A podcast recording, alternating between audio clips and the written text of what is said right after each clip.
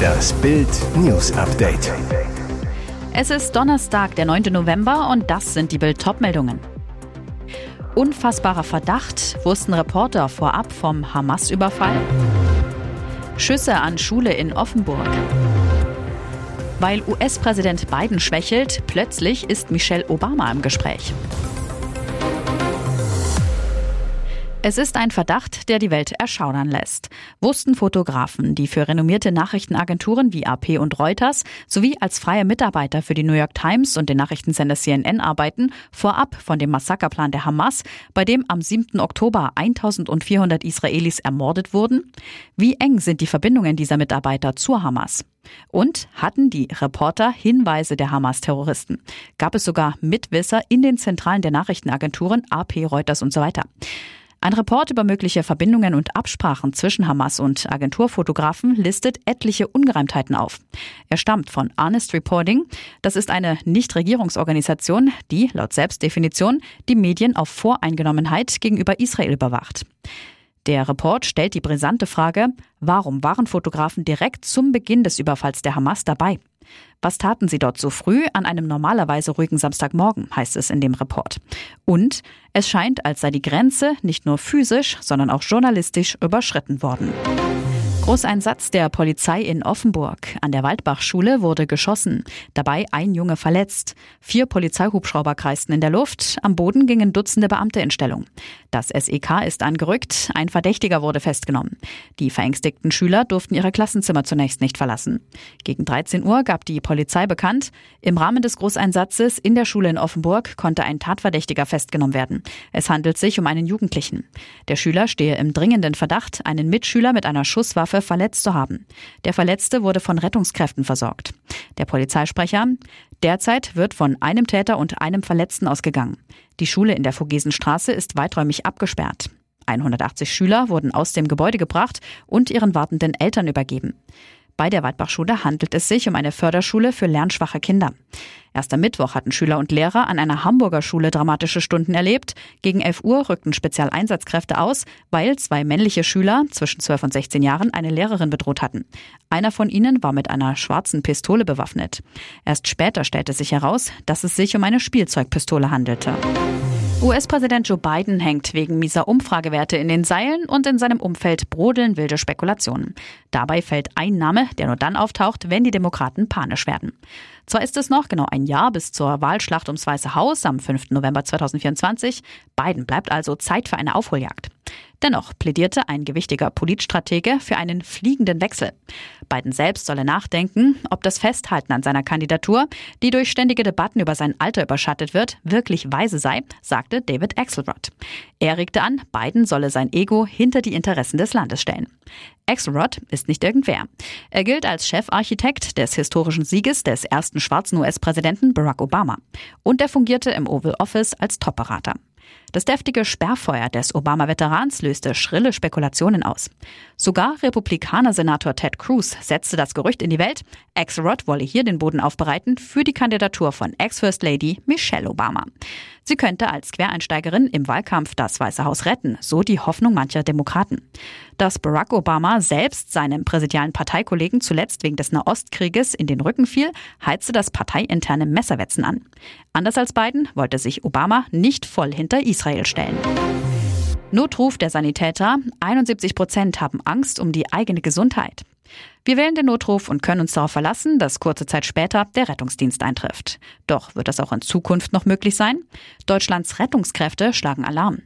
Hohe Arbeitsbelastung, lähmende Bürokratie, ständige Personalwechsel und rechtliche Unsicherheit belasten den Arbeitsalltag der Sanitäter. Dazu kommt eine explodierende Zahl an Bagatelleinsätzen, in denen kein echter Notfall vorliegt. Steht das deutsche Rettungswesen kurz vor dem Kollaps? Das Institut für Zukunftspsychologie und Zukunftsmanagement an der Sigmund Freud Privatuniversität in Wien und die Opta Data Zukunftsstiftung haben in der bis dato größten Sanitäterstudie über 4000 Menschen, unter anderem Notfall- und Rettungshelfernotärzte und Leitstellendisponenten, nach dem Zustand ihres Berufsfeldes befragt. Bild legt die Studie vor. 44 Prozent der Befragten geben an, am persönlichen Limit zu arbeiten. 83 Prozent sehen die Ursache in gesellschaftlichen Entwicklungen. Das Problem, die deutsche Gesellschaft wächst nicht nur, sie wird auch immer älter. Die Zahl einsamer und mehrfach erkrankter Menschen nimmt zu. Nur noch 67 Prozent erklären, gern ihrer Arbeit nachzugehen. Heißt, bereits ein Drittel will im Grunde nicht mehr. Mehr dazu auf Bild.de. Und jetzt weitere wichtige Meldungen des Tages vom Bild Newsdesk. Islamisierung. Arche-Sprecher schlägt Alarm. Wir stehen vor einer Katastrophe. Eine Drohung, die einem das Blut in den Adern gefrieren lässt. Zuerst schneiden wir den Juden die Kehle durch, dann den Schwulen und zum Schluss den Christen. Die bittere Realität. Wolfgang Büscher, Sprecher des Kinder- und Jugendwerkes Arche, schlägt Alarm. Dieser Satz ist bei uns von arabischen Jugendlichen gefallen und das ist kein Einzelfall.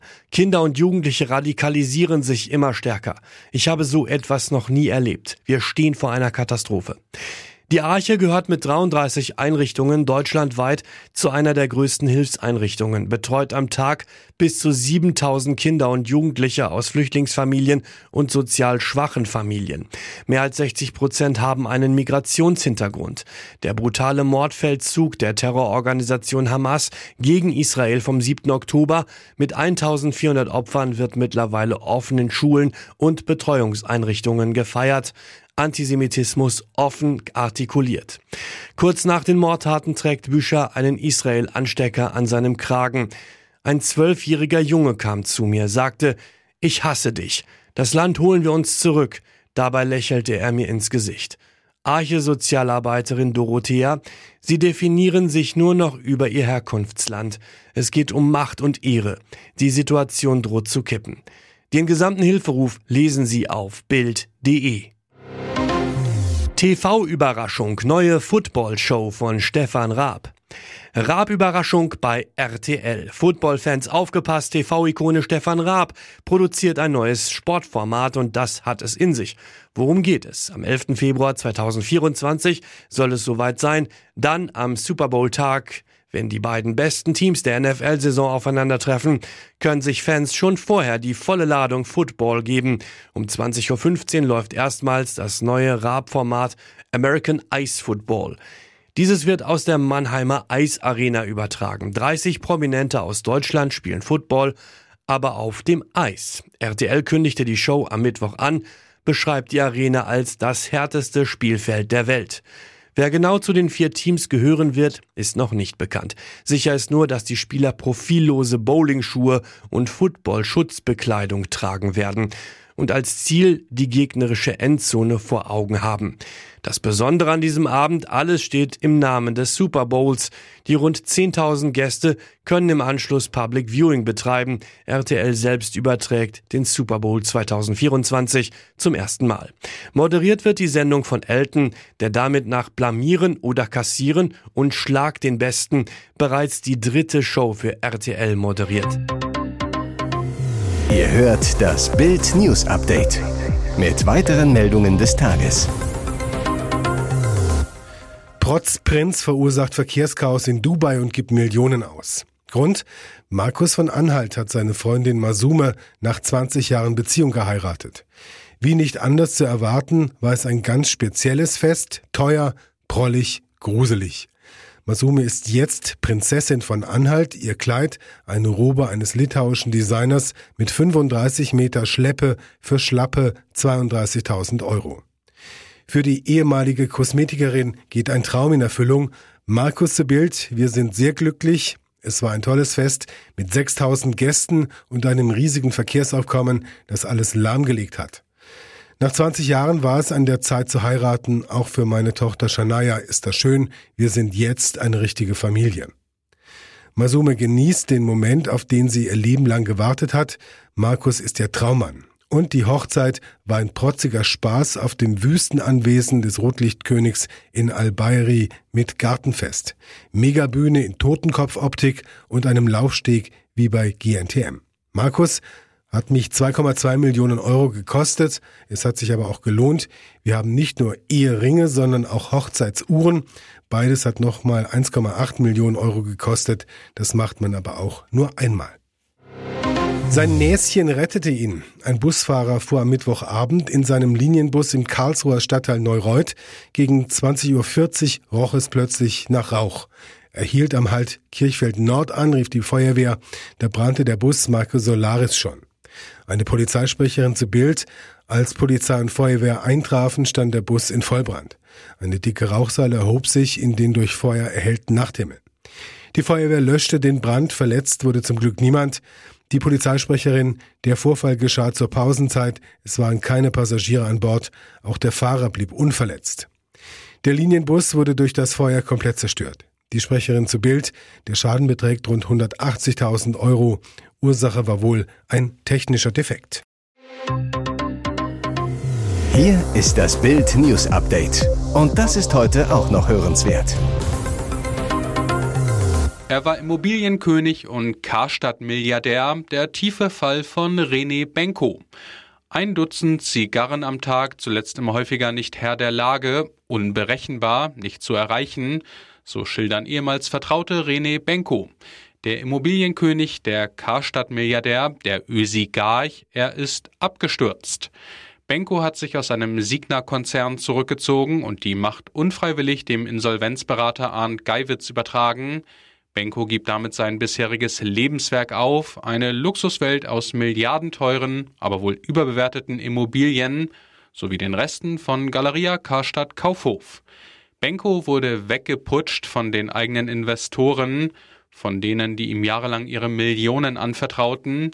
Jetzt nennen einige von ihnen Benko einen Hochstapler. Im Frühjahr soll Benko eine halbe Milliarde Euro aus Asien in letzter Sekunde durch die Lappen gegangen sein. Seitdem musste er ein Bauprojekt nach dem nächsten stoppen, kann massenweise Rechnungen nicht zahlen. Viele Banken müssen im Fall Benko mit hohen Abschreibungen rechnen. Alleine die Landesbank Hessen-Thüringen soll nach Bildinformationen mit mehr als einer Milliarde Euro betroffen sein. Die Liebesbotschaft von Fitness-Influencer Alex Petrovic für seine Vanessa wurde in der zehnten Folge vom Sommerhaus der Stars zum Tuschelthema. Viel schlimmer noch, die Adressatin fühlte sich von den Worten beinahe beleidigt. Erst flogen die Fetzen, dann flossen Tränen.